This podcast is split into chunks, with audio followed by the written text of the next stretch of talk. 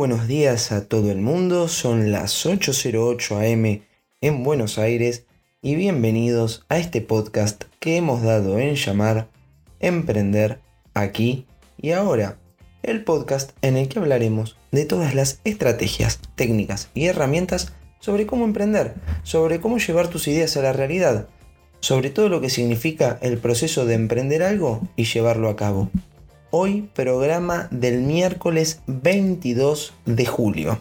Programa que le vamos a dedicar a Luciano Pizarro.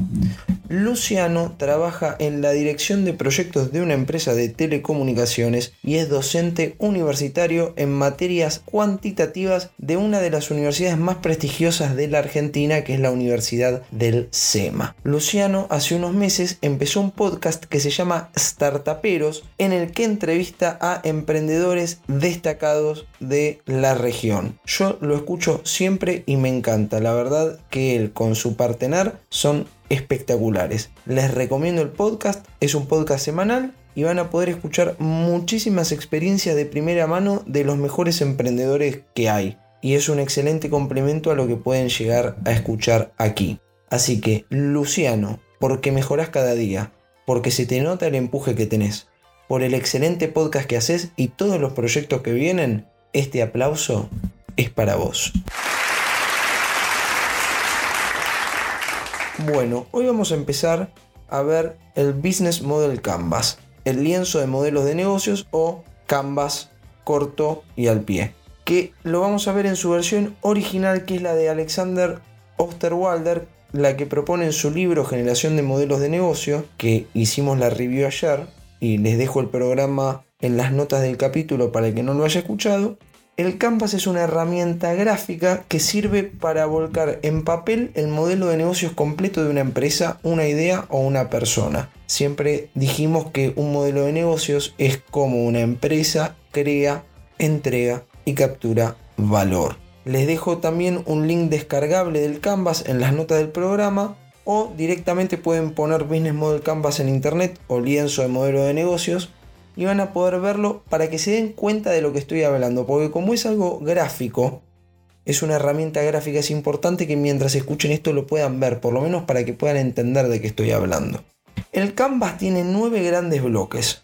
Segmento de mercado, propuesta de valor, canales, relaciones con los clientes, fuentes de ingreso, recursos clave, actividades clave y estructura de costos. La idea de esto mis queridos oyentes, es que después de tener tu momento eureka en el que se te ocurre una idea, podés ver los programas de cómo, de cómo detectar oportunidades, esas ideas puedas bajarlas a un canvas. Y en el canvas vamos a poner todos los pedacitos de esos modelos de negocios en el bloque que corresponda. Entonces, con un post-it lo vamos a ir completando el canvas. Que lo vayamos completando con notas no significa que esas notas sean verdad porque una vez que vamos a anotar todas nuestras hipótesis de negocio, porque cada post-it que ponemos, cada nota que escribimos es una hipótesis de negocio, vamos a tener que ir validándolas a través de experimentos. Algo muy parecido a lo que nos contaban que se hacía con las ciencias naturales, con el método científico que aprendimos en el secundario o, en el, o el bachillerato. Segmentos de mercado. El bloque segmentos de mercado está a la derecha del canvas y ahí es donde van a anotarse todos nuestros clientes, todas las personas o entes a los cuales nos estamos dirigiendo.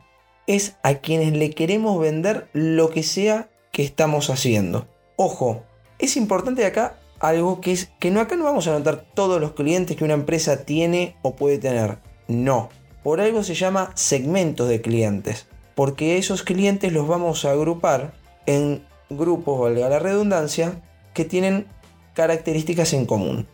Un ejemplo para dar es la empresa Cabify, que es una empresa española que le hace competencia a Uber, que tiene dos segmentos de clientes muy marcados. Las personas de carne y hueso, que buscan transportarse de un lugar a otro, y otro segmento que es el corporativo, el de empresas, que buscan darle a sus, a sus empleados una solución de movilidad.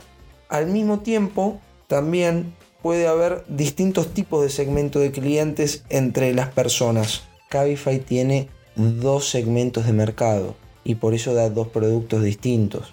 Hay un segmento que es el y por eso da un servicio básico y un servicio premium. Y ambos servicios están creados para segmentos de mercado distintos, para personas distintas. Es importante que tengamos en claro que no es que nosotros decidimos cuántos segmentos tenemos, sino que cada segmento de mercado significa y entabla una relación diferente con el resto de los bloques del canvas.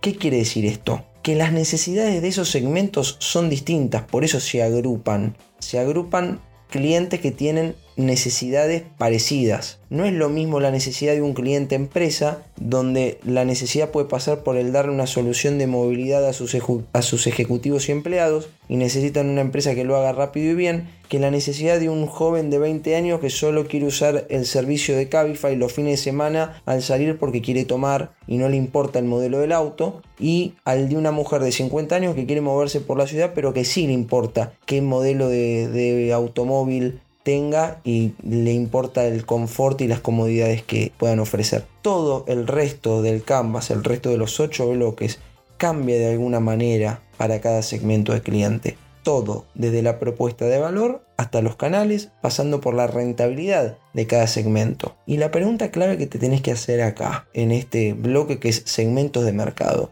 respondete, ¿para quiénes creamos valor? ¿Quiénes son nuestros clientes más importantes. Y me voy a detener en esta segunda pregunta porque por más que vos tengas varios segmentos de mercado, no todos los segmentos de mercado son iguales. ¿En cuál pensás ser más fuerte? Porque si tenés 4 o 5 segmentos de mercado cuando estés escribiendo, entonces resulta que haces todo. Y el que hace todo no hace nada. Y volviendo al ejemplo de Cabify, si ustedes ven, yo les di tres ejemplos claros de segmentos de mercado recién. Ahora, los tres segmentos pueden usar la aplicación Cabify y Cabify les da un servicio, una propuesta de valor que vamos a ver mañana. Ahora, que los tres puedan usar la aplicación de Cabify no significa que Cabify tenga el mismo interés en los tres segmentos de mercado. De hecho, ellos le ponen muchísimo énfasis en el segmento de mercado de clientes empresas y ahí se diferencia mucho de su competencia directa que son Uber y Bit que son la competencia directa que tienen aquí en Buenos Aires junto a, los taxistas y las empresas de radiotaxi y las remiserías, porque ellos se enfocan en otros segmentos donde Cabify compite pero no es tan fuerte como ellos. Entonces, Cabify no es que dice, no, al chico de 20 años que quiere usar mi aplicación para salir de juerga el sábado a la noche no le voy a vender, no le voy a dar servicio.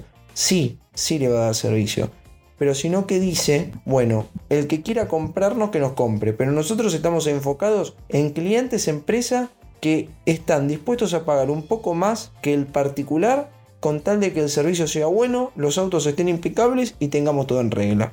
Y ahí es donde Cabify es en el segmento de mercado donde Cabify es más fuerte. En otro segmento que está buscando precio, tal vez Bit es más fuerte que Cabify y Uber es una mezcla de los dos. Pero es importante que esto lo tengan claro, cuáles son los segmentos de mercado que van a que, que tiene este modelo de negocio porque en base a esos segmentos después vas a generar el resto de los bloques del canvas va a ser distinto, porque no es lo mismo tener que comunicarte con una empresa no es lo mismo el canal con el cual vos llegás a una empresa que el canal al que vos llegás a un chico de 20 años. Así que con la idea que estás teniendo, te invito a que te descargues el Canvas que voy a dejar en las notas del programa. Entras a www.lucasdl.com barra podcast y ahí vas a ver todo el listado de los programas. Entras a este y te lo bajas o lo puedes buscar en internet y completa con la idea que tenés o con cualquier idea los dos o tres segmentos de mercado